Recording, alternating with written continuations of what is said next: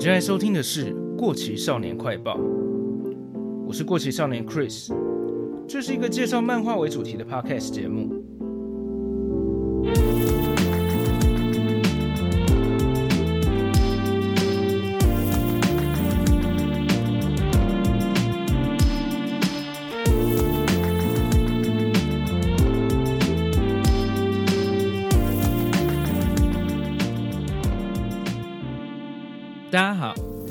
天这集很高兴的邀请到了 Podcast 的前辈，呃，御宅文青商谈所的 Gala 来到我们节目。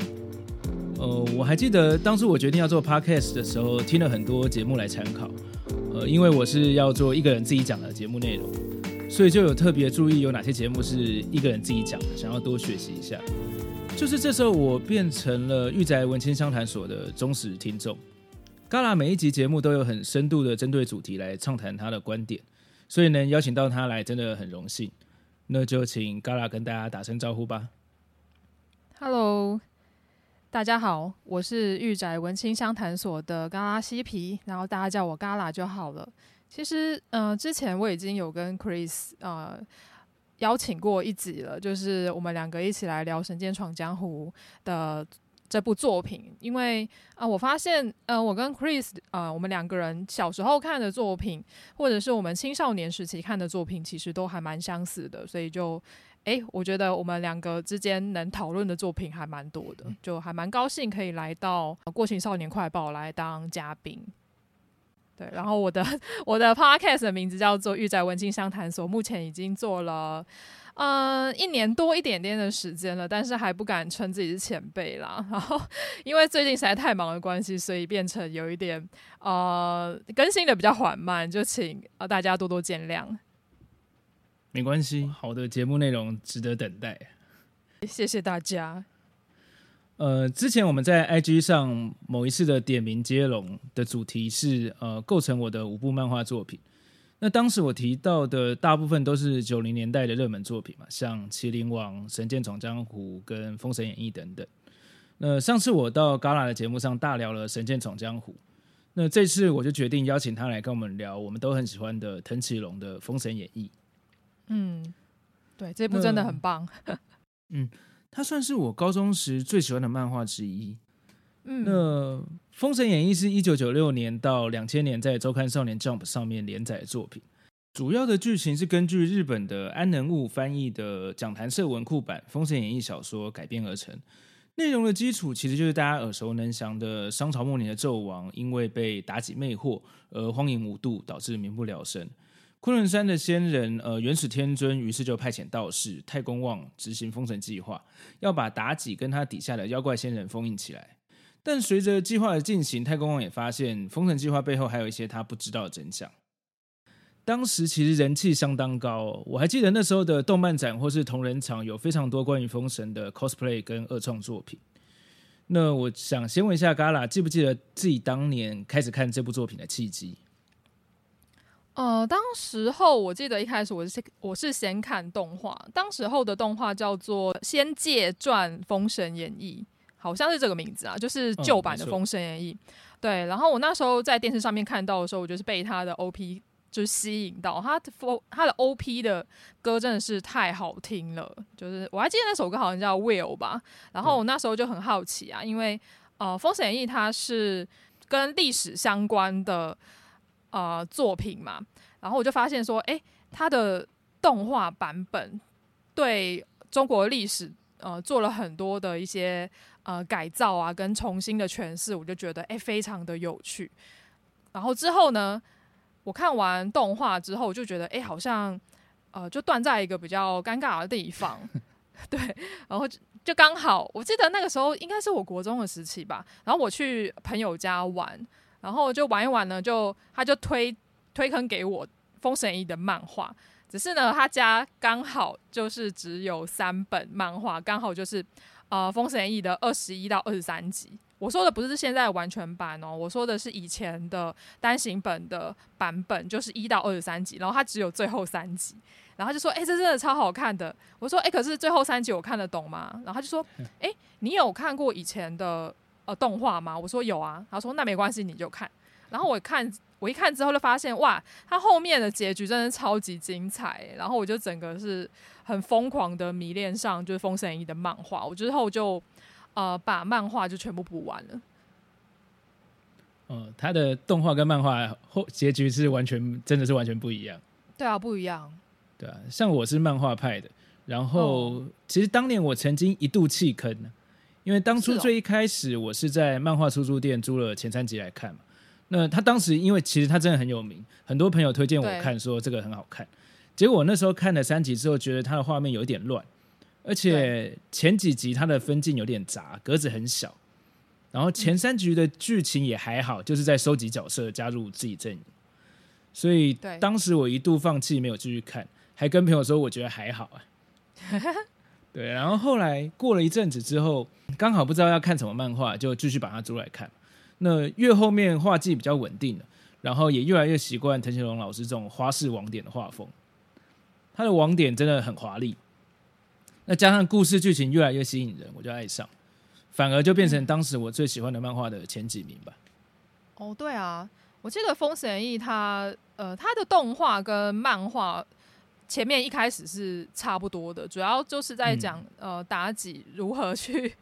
去酒池肉林啊，然后纣王如何变得比较暴虐的一个故事嘛，所以我觉得这边跟史实就还蛮相近的。不过到后面就发现说，哇，就是当藤崎龙他越来越放飞自我，就是越来越多特别的角色进来之后，我就哇，就整个陷入哎、欸，我记得我真正爱上呃《封神演义》这部漫画，应该是从第十集。第八集到第十集开始，我就觉得，哎、欸，真的慢慢开始好看起来了。对，前面我真的也是跟 Chris 一样，我觉得还好。就大家真的要撑过前面，就会发现哇，后面就是中后段的剧情真的超精彩的。大概是那个昆仑山跟金鳌岛要对战那边吗？嗯，对。但是我我前面就还蛮喜欢，就是这一段的前面，像是赵公明出来那边，我就超级喜欢。哦赵公明也是很有趣的角色，他超级有趣啊！然后还有包含他的妹妹们，他妹妹们就是那个云霄三姐妹嘛，我觉得这也是超经典的角色。嗯，好，那接下来的内容会包含了大量的剧透，除了《封神演义》这部作品之外，还会有一些相关的动漫影视作品的剧情内容。我会把这些片名放在 show note 上面，如果不想被暴雷的话，可以先去看看我们会提到哪些作品。那我们就开始吧。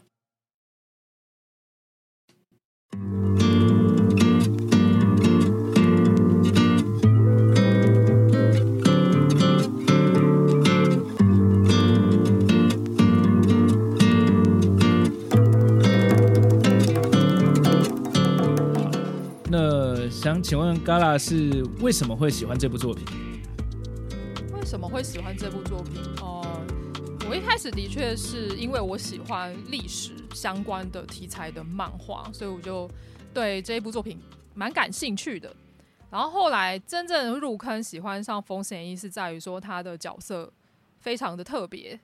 对，藤崎龙老师他很擅长塑造角色，而不只是角色的外形。呃，光是一开始我们看到妲己一出来的时候，你就会发现说，诶，她被呃，她她是那个狐妖嘛，然后很艳丽的样子，但是她身上穿的服装又带有一种科技感的的那种风格，我就觉得诶、很有趣。然后藤崎龙他的画风啊，其实真的到后面就是越来越稳定，不管是他的战斗的场景、他的角色的塑造，还有他的服装风格，我觉得都非常有特色，嗯、很潮。剧对超潮的，就是到现在我还很少可以看到有那种少年漫画作品的人设可以把。呃，中国的元素跟科技的元素运用的那么好，融合的那么好的，我那时候常常会觉得说，诶、欸，呃，哦、这一点我觉得还蛮好玩的，就是因为以前很迷风风神演义》的漫画嘛，然后里面有很多，例如说像昆仑十二仙，有像什么太乙真人啊，然后清虚道德真君啊，然后后来还有太上老君嘛，然后这其实都可以对应到呃历史中我们会去呃我们历史中会。呃，拜的神仙，然后每次到 寺庙里面看到那些神仙，就会会会会想起说，哦，原来他们在漫画里面是这个样子，就觉得哎、欸，非常的有趣。二郎神杨戬，对啊，因为呃，我记得电视上不是有播那个吗？电视上也有播那种什么封神《封神榜》，然后跟《封神演义》的那种历史剧，然后我就觉得哦，就是以前跟现在的风格真的是差超多的。应该是说，呃，历史跟漫画里面的风格真的差非常多，所以我很喜欢藤崎龙这种脑洞大开的一个剧情，然后包含到呃他的角色的个性也超级有趣的，因为我很喜欢太公望嘛，就是男主角太公望，也就是历史里面的姜子牙。呃，太公望呢，是我看那么多漫画看到目前为止，我觉得最卑鄙的男主角。对，到现在还很难找到比他更卑鄙的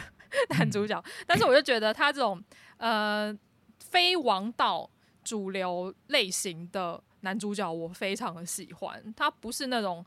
呃好青年，然后也不是那一种从弱到强的一个呃男主角。他是很有头脑，然后会去用一些旁门左道耍一些小聪明去解决事情的一个一个角色，所以我就觉得很很有趣。嗯，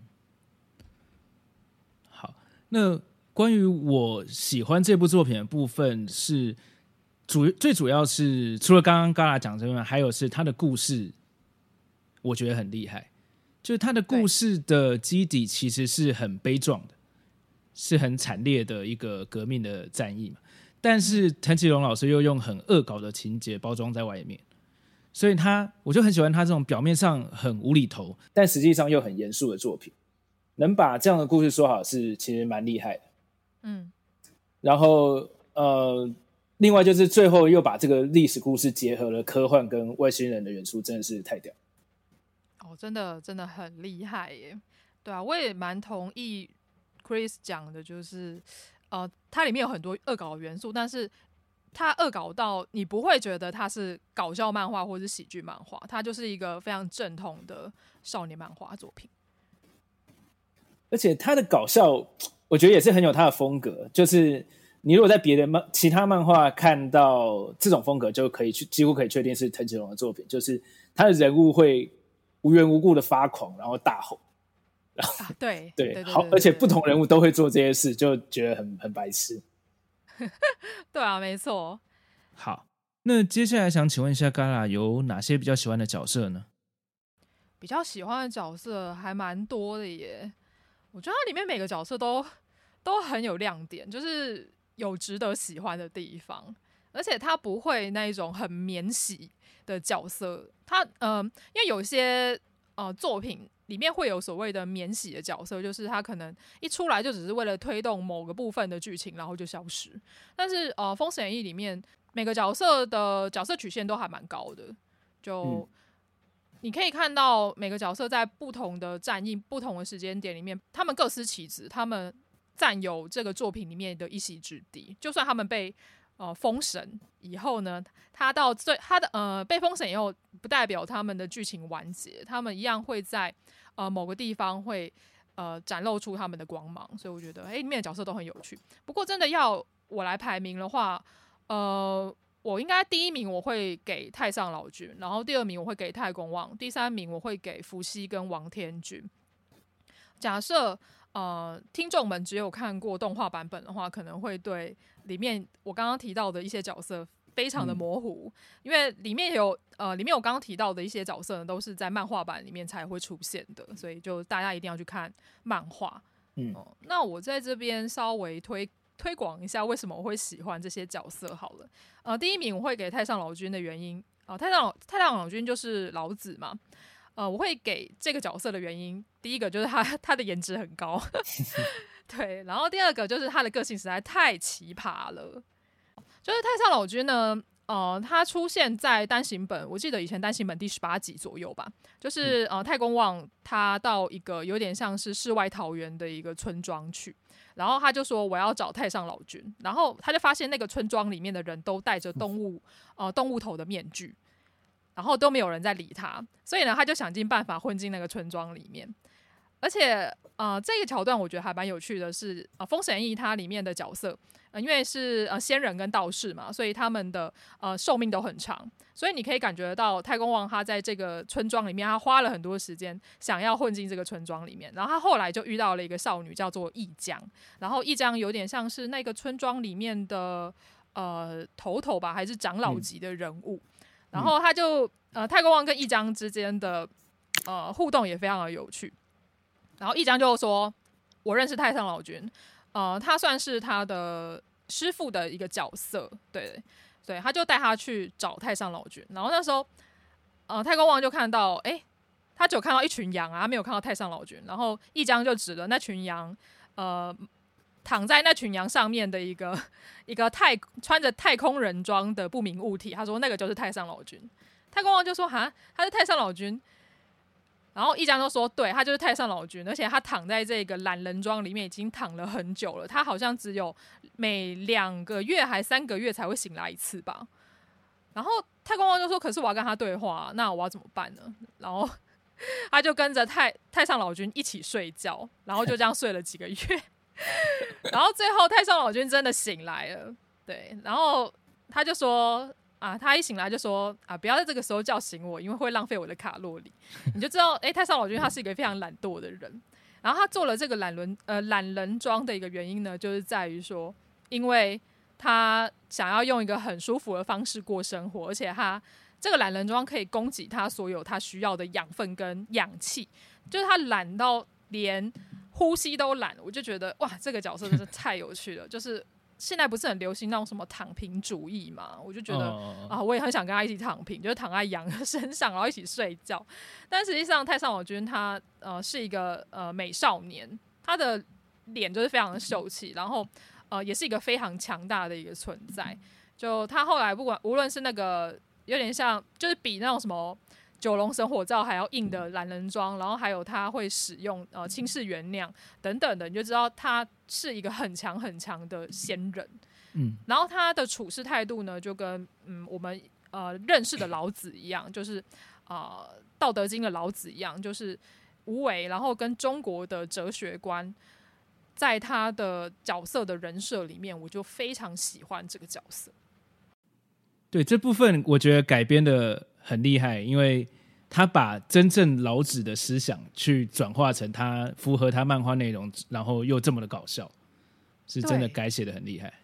真的，真的，真的，我那时候就是真的爱上这个角色。然后至于第二名太公望，我刚刚有讲到了嘛。然后第三名伏羲跟王天君，我会稍微把它呃呃在一起讲啦。不过我觉得王天君这个角色非常的有趣，就如果。嗯，大家去 Google 王天军，应该会看到，呃，历史上的王天军是也有他的他的形象是比较威严的，但是在藤崎龙的《封神演义》里面的王天军呢，他是一个非常 punk、非常叛逆的一种视觉系艺人的造型，我就觉得哦，这个真的反差很大。然后他就是有一点 emo，就是我不知道大家知不知道 emo 是什么，就是他是一种呃有点叛逆的。那种坏小孩，然后他们都会留那种长发，然后厚刘海，然后留那种烟熏妆的那一种风格。然后王天君呢，跟呃太公望之间的关系也非常的复杂。我觉得这边就可以留给读者自己去看，就是在后半段的剧情，呃，非常的好看。然后王天君就说。王天君就说，就对着太公望说：“我们两个中间就像一道镜子，你是我的光明面，我是你的黑暗面，就只有我们两个合而为一，我们才有办法完整。”对，我就觉得，哎、欸，这个地方真的写的非常的好，就是把呃之前太公望跟王天君。呃，之间的关系吧，就在我记得应该是最后两集吧，就是做一个非常好的一个收尾，我觉得非常的棒，所以我很喜欢王天君这个角色。我当时看到这一段真的是吓傻了，然后觉得哇，太厉害了，真的。而且王天君这种很朋克风的服装风格，在这种中国古代的故事中出现，真的很大胆又有创意。我记得后来只有在《死亡笔记本》的死神陆克身上才有看到这么帅的朋克风了。对，因为我记得，呃，跟《昆仑十二仙》比起来，其实石天君的戏份很少，然后王天君又等于是呃贯穿了整个中后期剧情的一个要角，就是他会一路贯穿到结局。然后就发现说，哎、欸，其实他真的不是一个免洗角色，哎，他不是金鳌岛之战就会消失的角色，他还一路贯穿到最后的结局，就觉得，哎、欸，其实藤崎龙他想的还蛮多的，他的剧情的编排是真的还蛮好的。嗯，好，那关于我我比较喜欢的角色，当然，呃，第一个也是主角太公望，我还蛮喜欢这种高智商，然后平常又假装对什么都很不在乎。疯疯癫癫的，但是实际上背后又有很多高深的谋略在进行。另外还有两个我蛮喜欢的藤崎龙设计出来的角色，一个是杨戬，对，嗯，对，杨戬，他是大家印象中的天才道士，然后外表美型，然后又精通变身术，个性又有点自恋，但是他在。他在呃故事的中期，在昆仑山跟金金鳌岛的大战中，才泄露他的身世，说哦，原来他是妖怪仙人，呃，是金鳌岛的通天教主的儿子。小时候因为昆仑山跟金鳌岛要交换人质，所以来到昆仑山当道士。那这边又带出一个，他身为一个妖怪，但是处在人类的团体中，有一点有一点点自卑，跟自对自自己身份认同琢磨相关的剧情。所以我觉得在设计这个角色是是很很精彩的。然后另外一个我觉得呃也是设计的很优秀的角色是文仲，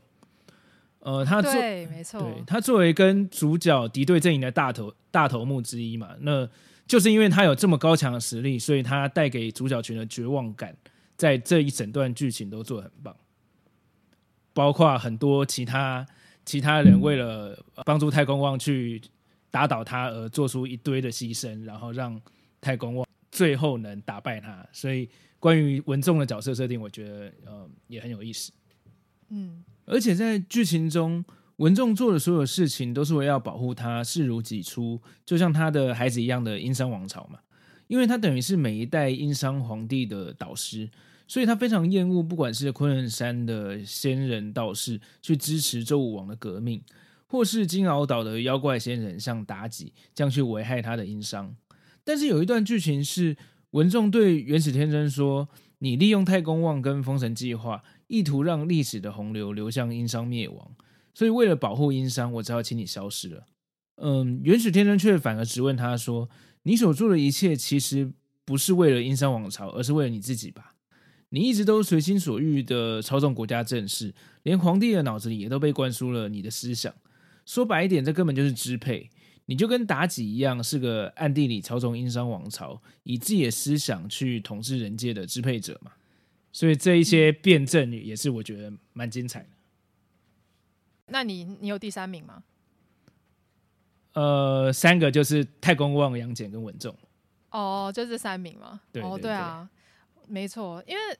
诶，杨戬这个角色其实一开始，哦，我发现，呃，当时起啦，就是。哦、呃，可能九零年代，然后两千年左右的少年漫画的主角群里面，一定会有一个类似这种天才，然后又很美型的无敌角色。嗯嗯。只是通常我会对这类型的角色很无感的原因，就在于说他们 太强了，他们等于就是把呃主角的光芒给整个拔掉了，你知道吗？就是呃，其实在，在呃杨戬这个角色，我觉得某部分有点像是呃家庭教师 Reborn 里面的云雀的一个角色，就是他们太强了。就是强到好像觉得主角没有那么厉害的感觉，但是，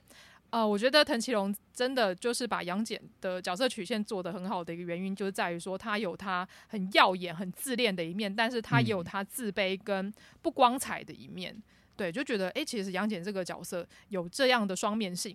我觉得我好像会对这个角色产生更多的好感跟同情。对，然后文仲的那一段也是，我觉得。因为文仲一开始出来真的是太强了，他就是一个反派中的大魔王。我包含到后来昆仑十二仙要跟他打，也是打的超级痛苦的。我就觉得哇，文忠真的是太强了。然后包含到说他跟王飞虎之间的友情呢，我也是觉得哦，对，因为那个时候我还不知道 他们两个之间到底发生什么事情，我只知道他们之间的关系非常好，只是因为他们两个原本都是呃殷商王朝里面的要就是要角嘛，就是他们两个等于就是扶持殷商呃成长茁壮的一个很重要的一个角色，只是因为呃妲己后来介入嘛，然后后来呃飞虎他嗯、呃、因为他的家人被害死的关系，所以就跟殷商走上了决裂的这条路，然后文仲就会开始。开始犹疑，你知道吗？因为因为一边是他最好的朋友，就是非常重要的一个朋友，然后一边是他视如己出的殷商王朝，所以他最后也做出了他的选择。嗯，我就觉得文仲这个角色也是会觉得，无论是男生或女生都会觉得哇，他真的超帅，然后很厉害的一个角色。嗯，文仲就是一个孤独的强者嘛，他好不容易遇到呃黄飞虎。然后打开他，哦、呃，认认可这是我的朋友，但是最后他们却走向不同的道路。对啊，对啊，对啊，我觉得这边写的好好哦，嗯，就很悲壮。没错。然后刚刚关于呃提到呃九零年代很多作品都有呃杨戬这样类型的角色，我就想到一个，其实我那时候看到杨戬，我直觉会想到呃《幽游白书》里面的藏马。就觉得他是，像对对，就觉得喜欢藏马的的人应该都会喜欢杨戬，外形也蛮像，就是有一点有点像女生，但是他其实是个男儿身的感觉。嗯，好，呃，接下来再想问一下，Gala 有没有呃印象比较深刻的剧情桥段？印象很深刻的剧情桥段，其实都还蛮深刻的，就从。我觉得就从那个赵公明那边开始，我就觉得还蛮深刻的，因为赵公明这个角色真的太闹了，就是就是就是他长得实在太华丽了，然后最后又变成一朵花。从那边开始，我就觉得哇，这个真的是很厉害的一个桥段哦。而且他的画风是不是少女漫画的画风啊？对，他是故意的啊，嗯，就是他他他的他的眉毛跟他的脸就是长得很像。很像那个凡尔赛玫瑰里面出来的角色，就是华丽啦，很华丽、很保种的那种风格。嗯，对，我觉得很有趣。对，只是现现实中的赵公明好像是什么财神之类的，我也不知道。哎、欸，我不知道，因为现在真的是有一些庙有在拜那个、啊，有在拜赵公明啊。哦，对对对，好像是财，好像是财神吧，我记得。然后还有那个云霄三姐妹，我觉得超好笑的。云霄三姐妹在那个历史的故事里面是三个超级大正妹，然后藤吉龙把她变成三三个超级奇怪的一个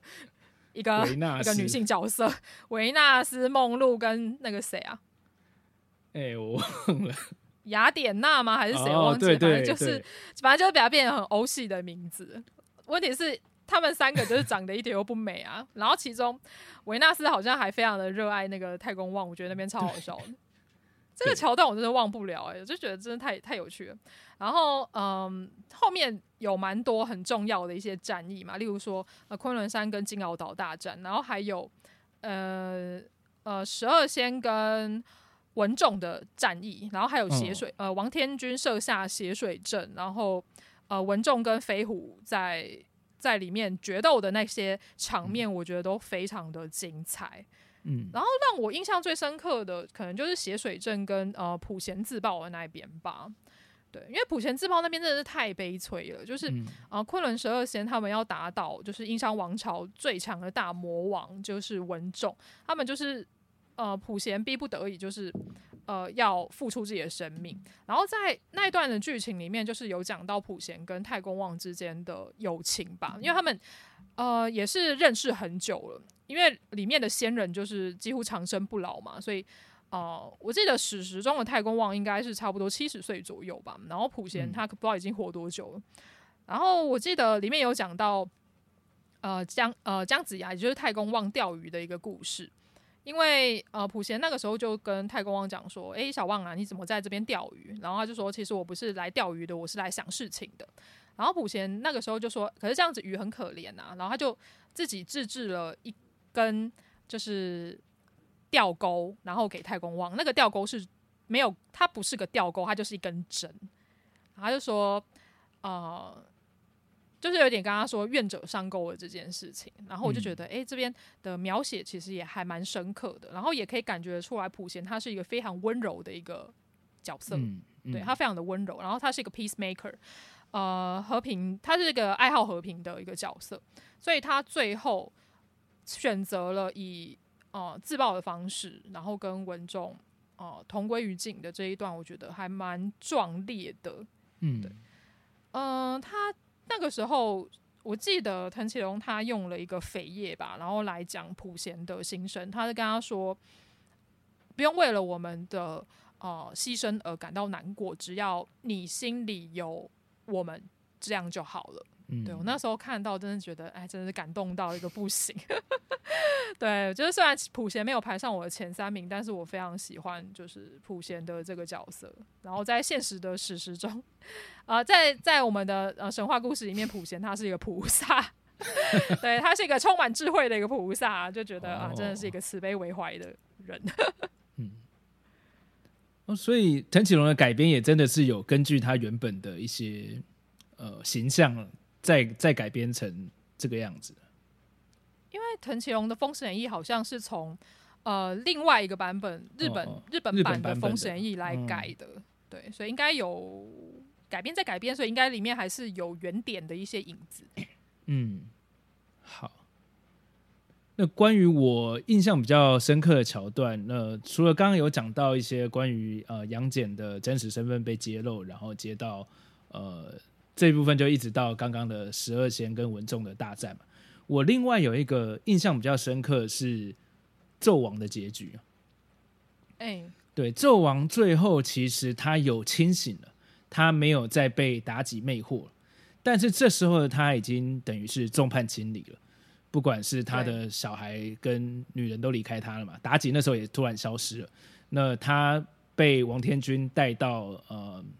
带到他的首都。然后发现他的人民都很恨这个国王，这个皇帝，所以他也有一点点生无可恋。然后最后是天化，他快要死掉了，但是他希望在自己死前能把纣王打倒，因为呃那是他觉得他唯一能呃继承他老爸遗志的的事情，所以天化是。不顾太公望的反对，偷偷的溜进呃紫禁城里面，找到纣王，然后跟纣王对打。那、哦、嗯嗯，对，然后最后呃，纣王就是看到天花就想到黄飞虎，因为黄飞虎也是呃当时辅佐纣王的一个大臣嘛。然后想到飞虎跟天化的父子情，再想到他自己好像好久没有见到他自己的儿子了，因为他儿子早就因为被打妲己呃残害，所以逃走了。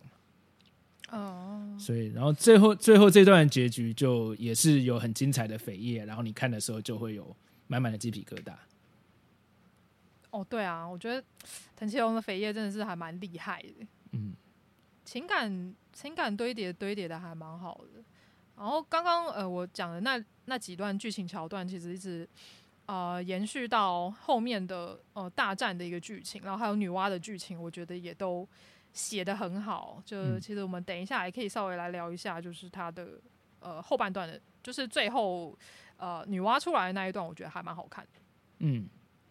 对，就是接下来的比较深刻桥段，就是王天君跟太空望身份揭露的时候。对，就是伏到后来伏羲出来，然后跟嗯、呃、所有的仙人，然后去对抗女娲的那一段，我觉得也非常的好看。嗯。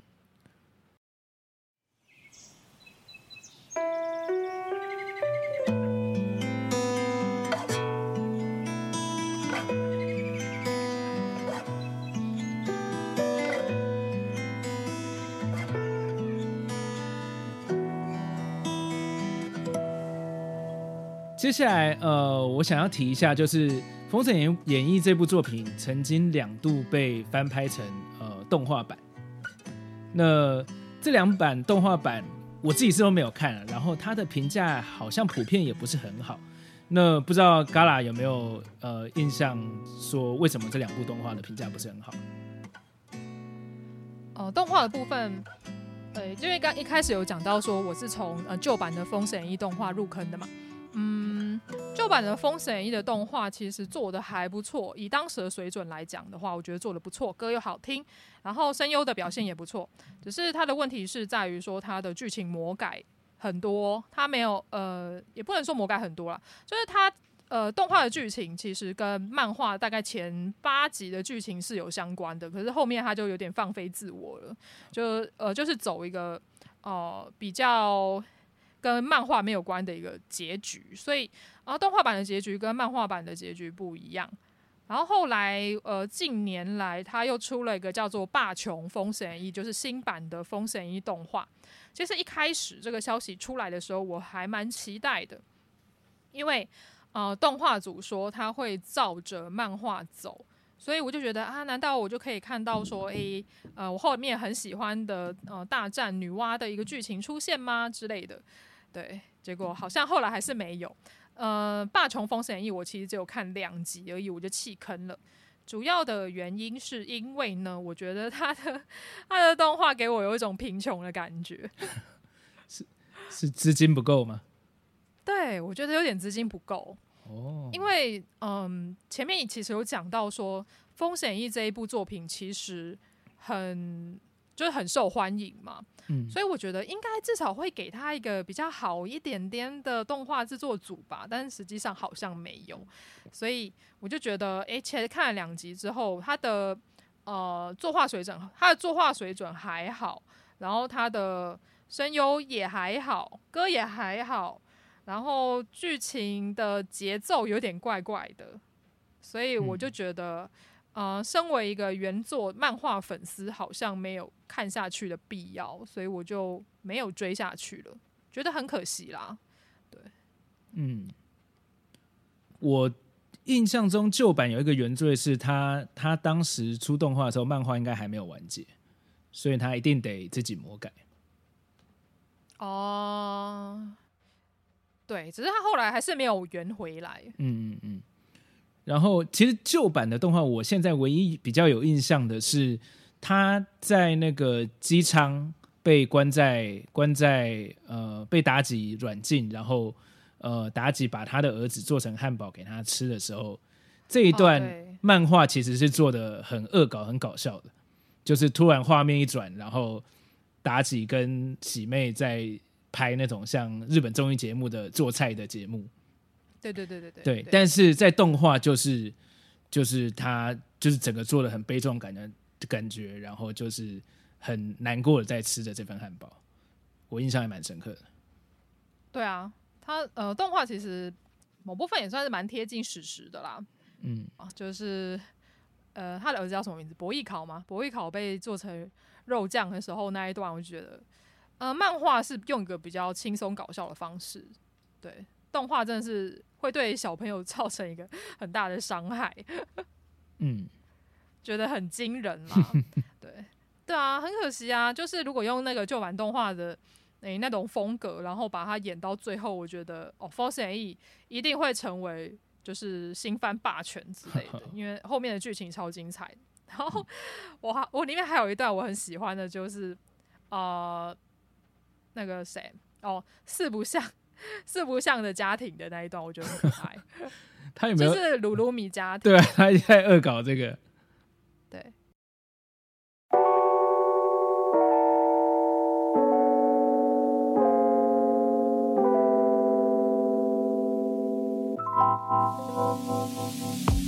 好，那接下来我们来讨论一下关于漫画最后一段的剧情。呃，刚刚其实讲到《封神演义》里面分了很多段。精彩的战役嘛，但是我觉得呃，藤崎龙他做了一个很棒的收尾，就是在于呃最后的战役，他又拉出一个更强大的大魔王，而且这个大魔王呢，他已经不是仙人，也不是道士了，他也不是人类了，他是外星人。这一点我就觉得哇，真的是超级厉害的一个想法，他是已经超越地球的一个存在。呃，其实嗯、在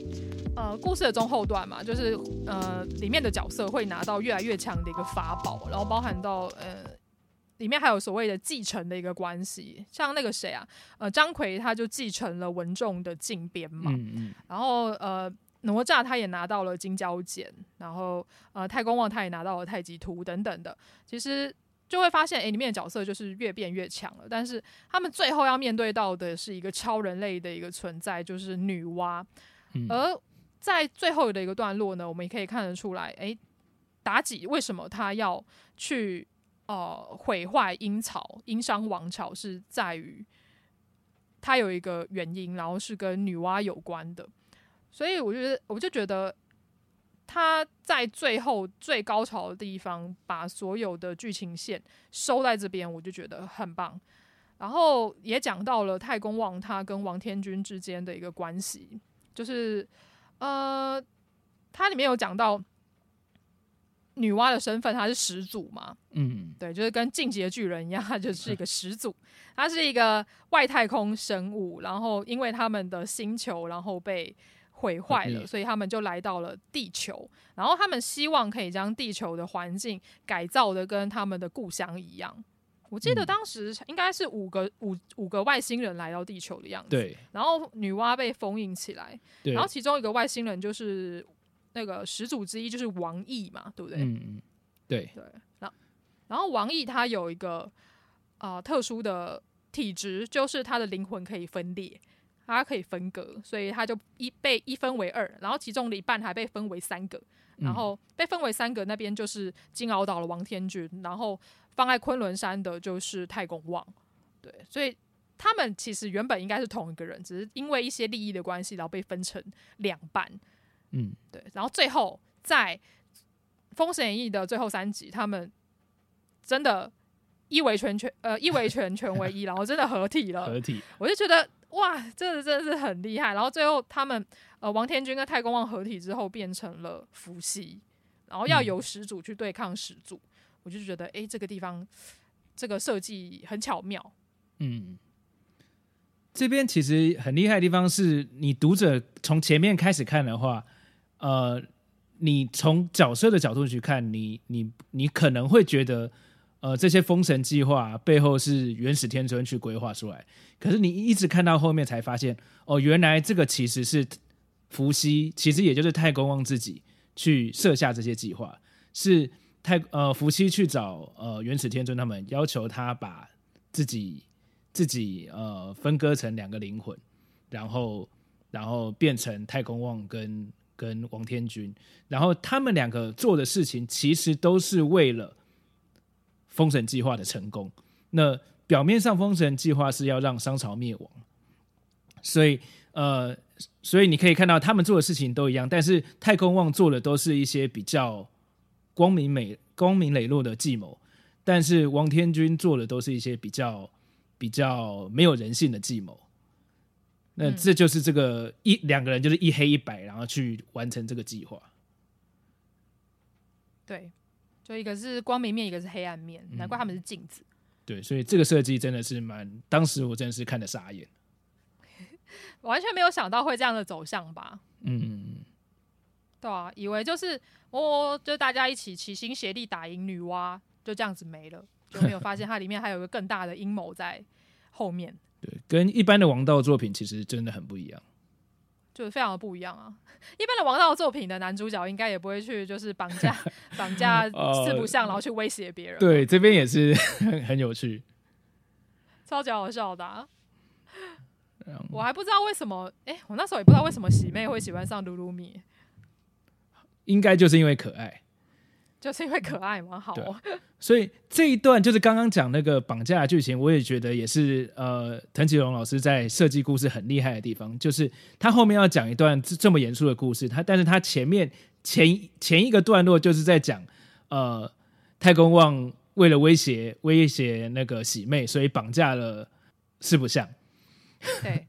然后剧情你就看到，这是一个胡闹的剧情，喜妹就一直哭一直哭，然后她的眼泪就把太公望淹死了，然后就太公望就会封神了。你看到这时候会觉得，哎，很傻眼，怎么会在这么这么闹剧的情况下让太公望就挂掉了？结果他马上就接到一个这么严肃而且会剧情，对，而且让你大开眼界，哇，原来是这样。所以这是就是我觉得这部作品非常厉害的地方。哦，那其实我可以补充一下，就是其实呃。太公王不是被眼泪淹死，他其实是因为呃喜妹，他就一直哭，然后他就献出了他的真身，他的真身是那个雉鸡精，嗯，然后雉鸡精它的羽毛就是会飞散嘛，然后据说碰到它的羽毛的人类，然后它就会呃返老还童。哦，对对对对对，太空王就是返老，他是返老还童变成那个什么胚胎，然后然后然后再死掉，然后就被封神了。对，就是一个很胡闹的死法。对对对对，就觉得很好笑。我记得呃，漫画是不是有一段是那个好像太公望不知道怎么样，好像什么剧情完结之类的。哦，那个是那个赵公明那边。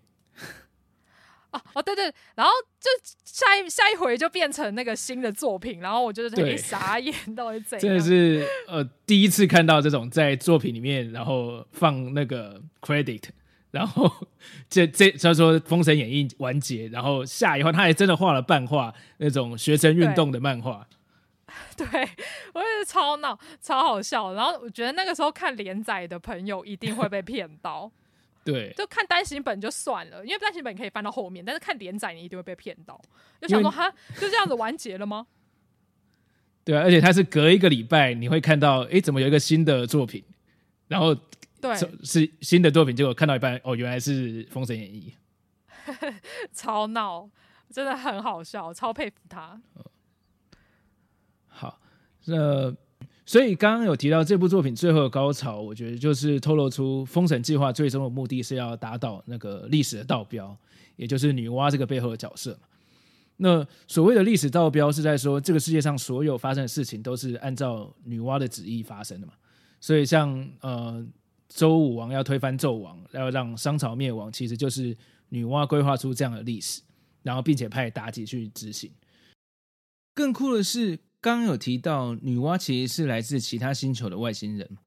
当初一共有五个外星人来到地球上，当他们讨论到要如何在这个星球生活的时候，女娲主张要先把这片土地上的一切都破坏掉，然后在地球重新打造一个跟他们原本的星球有一样的生态。环境甚至历史的星球，但是以伏羲为首的其他四个外星人不愿意这样，所以就联手把女娲封印了。然后他们就决定跟地球上的生物和环境融合，让地球自然的演化。而目前的仙人道士就是继承了他们能力的人类或是妖怪。后来身体被封印的女娲研究出了让魂魄自由移动的方法。于是他就开始在暗地里随心所欲的创造他希望中的地球历史。由于他们故乡的星球是因为一个微小的错误而毁灭的，他希望能够看到如果没有发生那个错误的未来是什么样子。于是他就像小孩在沙滩用沙堆城堡一样，不断的建造他心目中的地球。只要发展和他原本的星球不一样，他就会毁掉重做。而太空王他们所在的这个世界已经不知道是第几次的历史了。然后，封神计划就是伏羲策划的封神计划，它最背后的真相其实就是，呃，这些发现历史有幕后黑手的人，想要在不被女娲发现的情况下去打倒女娲嘛。那这边就是有关人类的自由意志 （free will） 这样的题材。那藤崎龙在单行本里面的杂谈会有提到，他很喜欢看各种题材书，包括了历史啊、哲学跟心理学等等。然后。这些知识跟元素其实也都有被包含在他的作品当中，所以像《封神》里面这样关于历史的道标的主题，嗯，如果你发现你的所作所为或你所在的世界都是被别人安排好的，那你愿意去清醒吗？另外，除了像自由意志啊、宿命论、决定论这样哲学的元素，这个作品还有涉及到呃关于人类的起源这样的题材。藤崎龙是用很科幻的外星生物创造论来改编他这个故事。那讨论这样关于自由意志的动漫影视作品，其实还蛮多的。那 Gala 这边有没有比较喜欢的相关题材作品？嗯，呃，虽然我以前看《封神演义》的时候，我小时候还看不懂，说到底为什么妲己要变成地球，然后、呃、为什么女娲要做这件事情。但是我再重看一遍，我才知道说，哦，原来它里面含的呃内涵的藤崎龙想讲的东西非常的深刻。就是深刻到，其实它影响到现在很多的呃动漫画类型的作品，或者是呃有一些电影的呃作品的背景故事有一些影子。然后像是讲到自由意志跟历史道标，大家会想到的应该就是进击的巨人。对，只是藤崎龙他用的手法不是呃，他不会让角色们说出自由，我们要争取自由的这一句话。对，他是用一种呃比较隐晦啊，然后用一种比较呃另一种方式去呈现。只是讲到历史的道标跟自由意志的话，我觉得呃进击的巨人是一个还蛮好的一个范例吧，因为它里面就是在最后的始始祖巨人呃出来之后呢，他就是一直在讲说呃他要怎么样去追求自由。呃，他们要怎么样去呃突破那个框架？要怎么样去彰显人类自由意志的这件事情？我觉得巨人是个还蛮好的例子。然后、嗯、刚刚还有跟 Chris 谈到说，啊、呃，像是外星人因为自己的母星毁灭，然后来到地球，然后想要重建一个他们自己的母星的这一段剧情呢，我觉得跟变形金刚有一点点像。就是他们一样也是外星生物嘛，然后分成两派嘛，然后有一派就是希望在地球，然后能够平稳的生长，然后有一个派别呢，就是希望将地球全部毁灭，然后重建一个他们母星上面的文明。对，在某一部分我也觉得有一点点像呃变形金刚的感觉，对，只是、嗯、对，只是变形金刚再更。更更科幻一点点啦，对，嗯，我觉得这两部作品会让我想到哦呃、历史的道标，然后我可以再补充一个，就是、呃，关于历史相关，就是去改变历史的呃一部作品呢，就就是呃我最近在玩的手机游戏，就是 F 就 N O 的就是 FGO，它里面也是在讨论说，呃，改变历史这件事情到底可不可行？然后还有就是什么是正统的历史，跟什么什么是平行世界的历史，这两个历史之间会有什么样的冲突？对，人类史又是什么样子的？嗯、对、嗯、FGO 里面同样有在讲呃人类历史的道标哦的这个部分，哦、嘿，对啊，像这些有一点哲学的问题，其实呃可能很多作品都有拿其中的一部分，或是去再去讲他想讲的主题。那我这边《封神演义》让我想到的其一些东西，包括像你所知道的远古的神其实是外星人。这个我突然想到一个，呃，渡濑悠宇的《梦幻天女》是不是也是类似的主题？哦，好像是哎、欸。对，是《梦幻天女》太久了，我已经忘记。对，详细我有点忘了。它的剧情是什么了？之后我来看一下。你要看少女漫画？嘿，这部我我小时候有看，我觉得还蛮好看。嗯。哦，对，然后嗯，《风冷一》还有提到，等于是人类的起源是女娲嘛，其实跟传说中女娲造人也是蛮类似的啊，对事情。那我想到的是，呃，《异形》系列的前传就是《普罗米修斯》，他也是人类去外太空寻找人类的起源，然后发现，呃，其实人类是外星人来到地球之后，呃，做出来的。作品哦，对，原来如此。对，然后像其他关于人类自由意志的作品，最经典应该像《骇客任务》嘛。对，然后他有一天发现，哦，他他以为的正常世界其实不是。那那你到底愿不愿意清醒？你要做出什么样的抉择？另外一个，我觉，哦，另外一个，我觉得虽然讨论的主题不太一样。但在这边也会让我想到的一部电影，就是呃，嘎尔之前节目有介绍过的《王牌冤家》。嗯、哦，《王牌冤家》对，他也不算是自由意志，但是我觉得他的有一点类似，就是你失去了你的记忆，但是你却还是会注定做出一样的事情，你会注定爱上同一个人这件事。所以，哦、对，这有点宿命论，或是人的人的选择到底是不是自己做出的选择？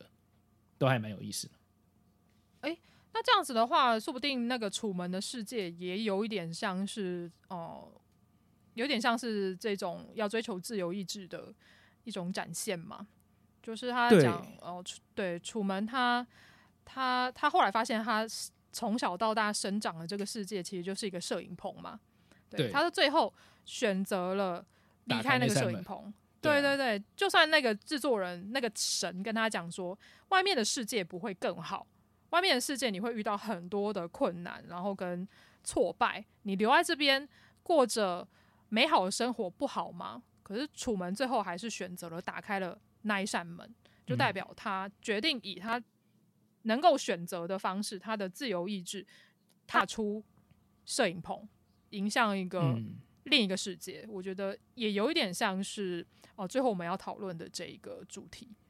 对，所以回到《封神演义》，最后其实伏羲跟跟女娲就有这样的辩证嘛。那呃，女娲就问伏羲说：“为什么我们一定要搞到这样两败俱伤呢？这个星球的生命体只要没有感觉到自己被操纵，那他就会打从心底相信自己是自由的啊。你的罪过就是让他们知道了我的存在，这才是一切的导火线。你知道，如果我不管这个星球的历史，他们之后又会如何呢？你认为这样对这个星球的生命体而言是真正的幸福吗？”那伏羲的。或者说太公望的回答就是说，我才不管那么多嘞，我就是 对，我没有什么崇高的理想，我只是不爽看到你一直操纵着这颗星球罢了。对，对对对，就是这非常的对啊，这这非常那个太公望的一个个性。嗯，对他，我我记得讲这句话的脸，可能又是太公望很经典的耍白痴的脸。您说那个那个简简易版的简易版的对。我其实还蛮觉得蛮可爱的哦，我超级爱那个脸的，啊，我觉得就是有点皮皮，然后有点有有点想要揍他的那种感觉吧。嗯、对，因为我有收那个太公望的粘土人，然后他其中有一个脸就是可以换的头的脸，就是那个皮皮的脸，我就觉得哇，可以换那个很棒哎。对啊，而且他还送你一只四不像哎。哦，那我要去找来看一下，很 Q 哦，超可爱的。好，好，所以。哦，《封神演义》就是这样一部，我觉得它表面上就是很恶搞、很搞笑的搞笑漫画，但是它背后其实还蛮多呃蛮深度的意涵的，所以真的是我我很喜欢的作品。对啊，你把它排到前五名，嗯、构成你人生漫画的前五名，那必定是经典之作。嗯，我也很喜欢。嗯，好，那今天很高兴邀请到 Gala 来跟我聊这部呃我当年最喜欢的作品之一。那 Gala 的节目《玉宅文听商谈所》里面有更多关于 ACG 还有影视作品的深度讨论，相当的精彩，大家也不要错过了。那最后 Gala 有什么想要补充的吗？嗯，其实我真的觉得《风神演义》是一个非常棒的漫画，虽然它距它距离现在已经很久了，但是我还是强烈的建议大家一定要看漫画。就是动画的话就看状况啊，但是漫画一定要去看，就是它算是一个经典中的经典。对，你不要把它当做一个历史改编或者是跟啊、呃、史实相关的作品，你也可以把它看得很开心，因为它的剧情量跟角色真是非常的丰富，对啊，嗯，我觉得藤崎龙后来的作品好像就比较没有像《封神演义》这么精彩了。其实后面几部我就没有什么看过。对对啊，什么《鹰铁奇想》啊，他之后还有帮忙画那个尸鬼，不是吗？哦哦哦，对，哦，《鹰铁奇想》我倒是有看过。在我第六话的节目中有分享过我的心得，嗯，大家有兴趣的话可以去回去听听看。但是以剧情的好看程度来说，还是以这部《封神演义》最经典。对啊，我就觉得真的是经典之作，就是大家一定要去看。如果喜欢这一种呃比较特别的题材的作品的话，我强烈建议大家要去看《封神演义》，而且它现在还有完全版。对，就是可以一次把它收回家，要看来打书。我好犹豫要不要收完全版哦，因为我旧版的都还有。呃，旧版我是因为我没有旧版了，所以我有点想要买完，我想要买完全版诶，因为它的嗯，它的上色的技巧又在更不一样。它应该有彩页，对不对？对啊。哦，那应该非常有彩页，而且看起来他看起来又更细致了。其实藤崎荣他的画风，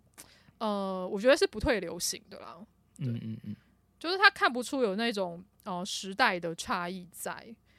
前面可能有，但他后面我觉得放到二零二一年的今日，我觉得还是一个非常棒的一个画风，就是充满了他个人的特色。嗯嗯，好，好，好，那今天的节目差不多到这边。如果你喜欢的话，非常欢迎在你收听的平台上订阅《过期少年快报》跟《御宅文青商谈所》。